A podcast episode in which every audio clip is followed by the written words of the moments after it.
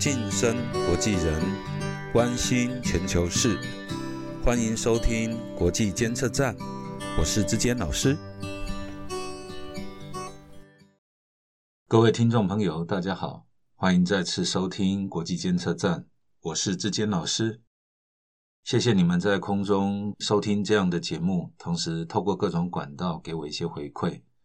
这对于一个人孤单在录音室间不断工作的人而言，是一个很重要而且很温暖的支持，再一次的感谢你。今天的主题呢，我们来谈一谈恐怖分子。再过几天就是纽约世贸大楼遭受攻击满二十年的时间了。我们来想一想，设身处地、扪心自问的想一想，二十几年前有一群人，他们不惜耗费大量的时间还有金钱，他们潜入美国。找个地方安身立命，然后生活都非常低调。他们学开飞机，仔细的收集各种航空公司作业的流程，然后制作武器，缜密的计划。最后在二十年前九月十一号这一天，他们买了机票，搭乘不同的班机，挟持了这些飞机，把他们作为武器，最后牺牲自己还有飞机上的人的性命，撞击了几栋建筑物。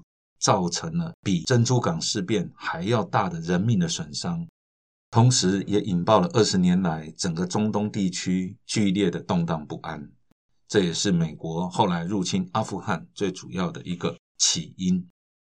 我们把这样发动这些事情的人叫做恐怖分子。那我们应该自问一下：这些人为何不要命也要去做这样的事情？他们用这样牺牲自己、看他人性命的手段。做了这样的事，最终到底有什么样的目的？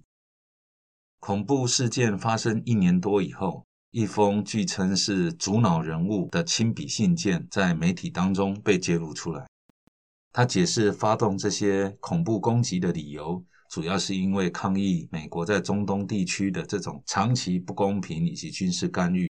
而且他提到，西方通俗文化的泛滥，使得穆斯林的这种基本的教义价值观受到很严重的侵蚀跟伤害。然而，透过这样的一个攻击手段，这些目的真的能够达成吗？我们如何对恐怖分子做一个定义呢？如果从九一一的恐怖攻击的这些人身上来看，他们都有着非常坚强的类似宗教信仰一般的终极信念跟价值观。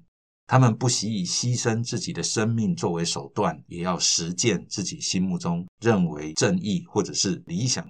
如果这样的定义是这些恐怖分子的定义，那么你会发现，我们生活中有很多的圣人，或者我们认为义人、公义的人，他们可能也会包括进恐怖分子的这个定义里面。我的意思是说，如果我们单纯只用这种角度去看这些人，那么你会发现，这些人在另外一些人的心目中会被视为圣战士，被视为是神圣典范，也不奇怪。例如，我们就用这个角度换个方法来说，刚刚说有坚强的信念，不惜牺牲生命也要贯彻自己人生信念的人，如果这样的人是恐怖分子，那么我记得我中学时候读到的林觉民先生写的《与妻诀别书》。林觉民先生抱持着这样的一个坚定的信念去做这样的事，我们又该如何看待呢？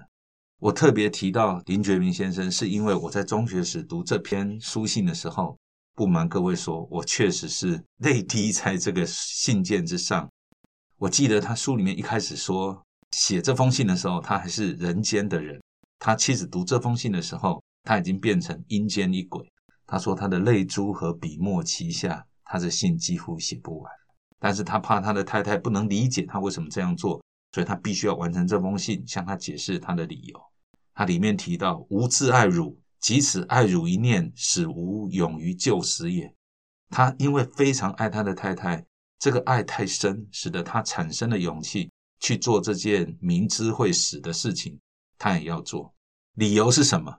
他说他遇到他的太太以来。太恩爱了，他常希望天下有情人都成眷属。然遍地新山，满街狼犬，称心快意，几家能够？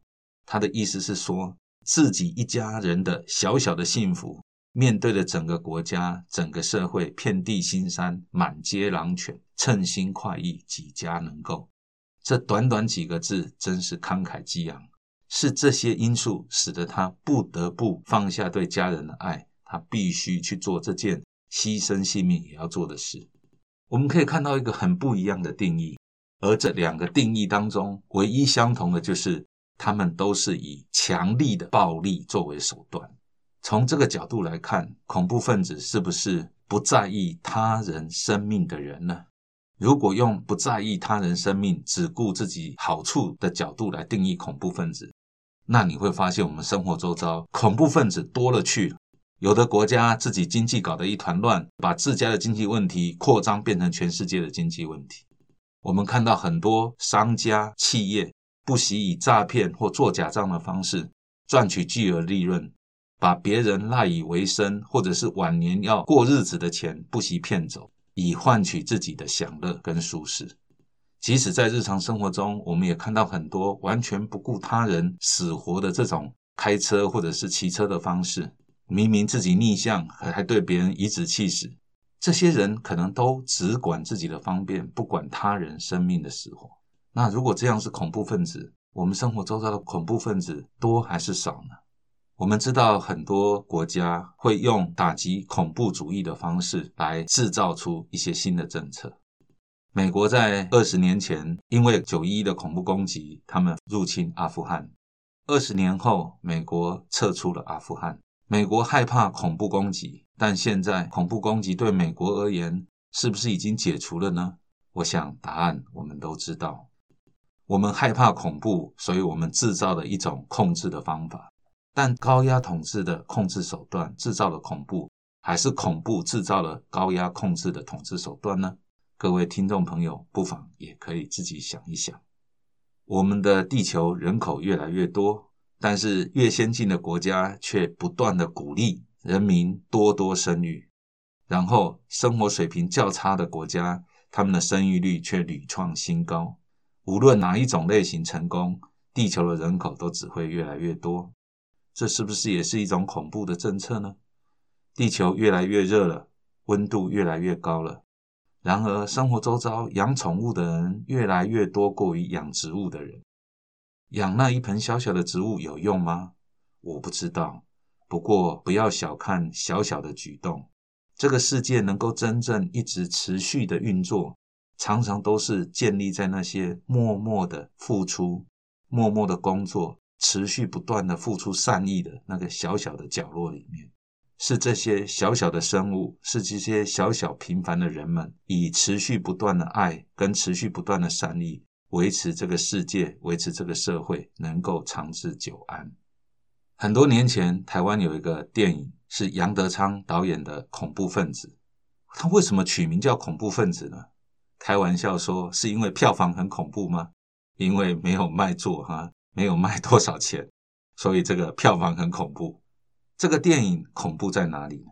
有才华的导演英年早逝，从来都没有机会得到市场的肯定，这个恐怖吗？如果各位看官愿意的话，九月十一号这一天，或许可以去看看杨德昌的《恐怖分子》。这影片的传达的方式，或许会让我们真心的想一想，生活当中到底恐怖在哪里。国际监测站，我们下次见。